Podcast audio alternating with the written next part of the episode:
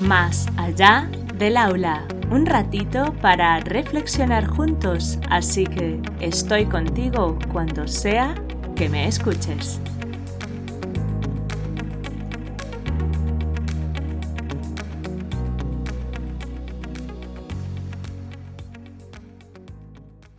Hola adultos significativos, encantada de teneros al otro lado.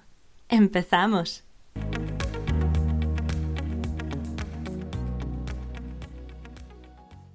¿Jugamos juntos? Si estamos juntos no hay nada imposible. Si estamos divididos, todo fallará. Winston Churchill.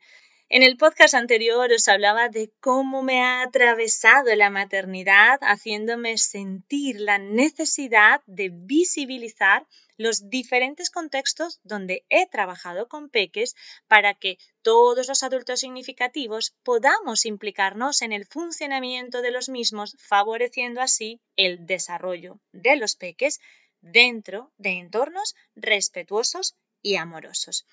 Y cuando digo implicarnos me refiero a que lo hagamos en conjunto, es decir, que seamos co-creadores de los espacios en los que los peques pasan gran parte de su tiempo. Si habéis escuchado los episodios anteriores y visto las publicaciones en el perfil de Instagram de Entre Saberes y Sabores, Seguramente os habéis dado cuenta que en la mayoría de los episodios y de las publicaciones lo que sugiero son reflexiones en diversos temas y ámbitos para que empecemos a actualizarnos y por ende actualizar también esos contextos en donde crecen y se educan los peques. Sinceramente creo que tenemos que dejar de tirar balones fuera hacia los diferentes contextos, desentendiéndonos de nuestra responsabilidad en cada uno de ellos.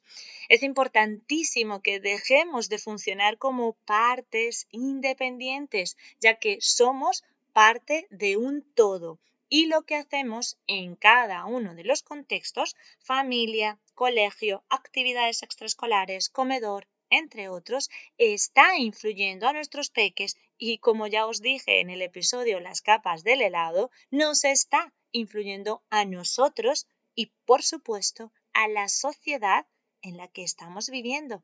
Las familias actualmente sentimos que ser padres es un trabajo porque hay tanto que gestionar para que los peques se consideren partícipes a pesar de que en muchos contextos no se les considera relevantes, ya que lo importante es que sigan las normas, aprendan determinados contenidos, aprueben las evaluaciones, coman todo, etcétera, etcétera.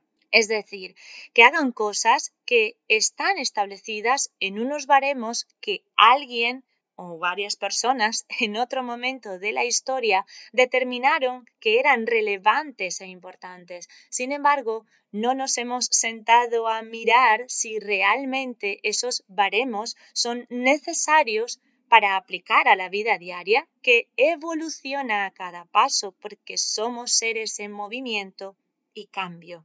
Además, se suma el hecho de que la sociedad que nos hemos montado deja muy poco tiempo para formarnos y actualizarnos y también para parar, así como no hace inversiones en los diferentes contextos para que haya suficiente personal que pueda atender las diferentes capacidades de los diferentes peques, puesto que está demostrado que no somos seres iguales y que cada cual tiene su lógica privada y por eso es tan importante que haya más personal capacitado y actualizado que pueda atender a los diferentes peques más allá de un simple grito, un castigo o tiempo fuera, en donde no se mira por qué ese o esos peques necesitan de otras actividades o por qué no responden bien a esas normas establecidas para todos. Resulta muy muy necesario que nos impliquemos en cada contexto para que de verdad se actualicen en pro de la infancia, ya que esas personas pequeñas que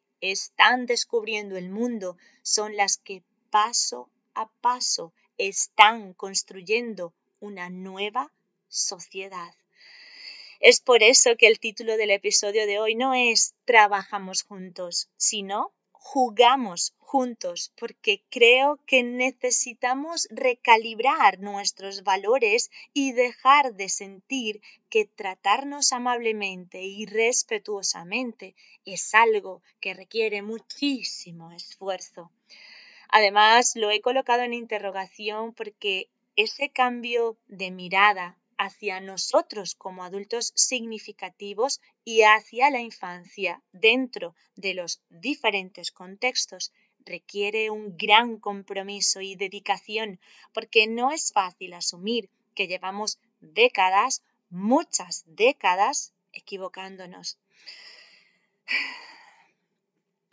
Y eso requiere compromiso porque es un proceso complejo, ya que reconocer que no hemos utilizado todos nuestros recursos para hacerlo mejor genera lo que el psicólogo estadounidense Leon Festinger en el año 1957 explicó en su libro Teoría de la disonancia cognitiva, Em, señalando que las personas tenemos una fuerte necesidad de asegurar que nuestras creencias internas, actitudes y conductas son coherentes entre sí y cuando el ser humano percibe una incoherencia entre sus creencias y su comportamiento, se esfuerza en evitar este conflicto para que no le arrastre a la falta de armonía interior.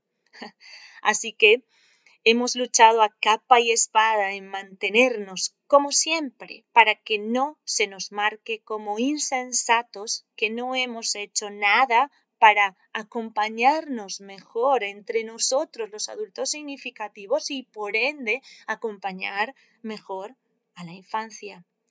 Entonces, en este penúltimo podcast de esta primera temporada de Más allá del aula. Solo quiero que nos animemos a cambiar la mirada y participar de ese cambio en cada contexto donde hay peques jugando con los otros adultos significativos porque el juego, tal y como os conté en el episodio Juego Libre, nos permite crear e inventar cosas buenas y bonitas.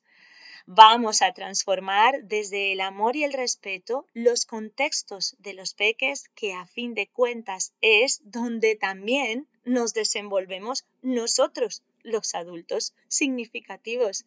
Somos parte de todos. Vamos a jugar juntos.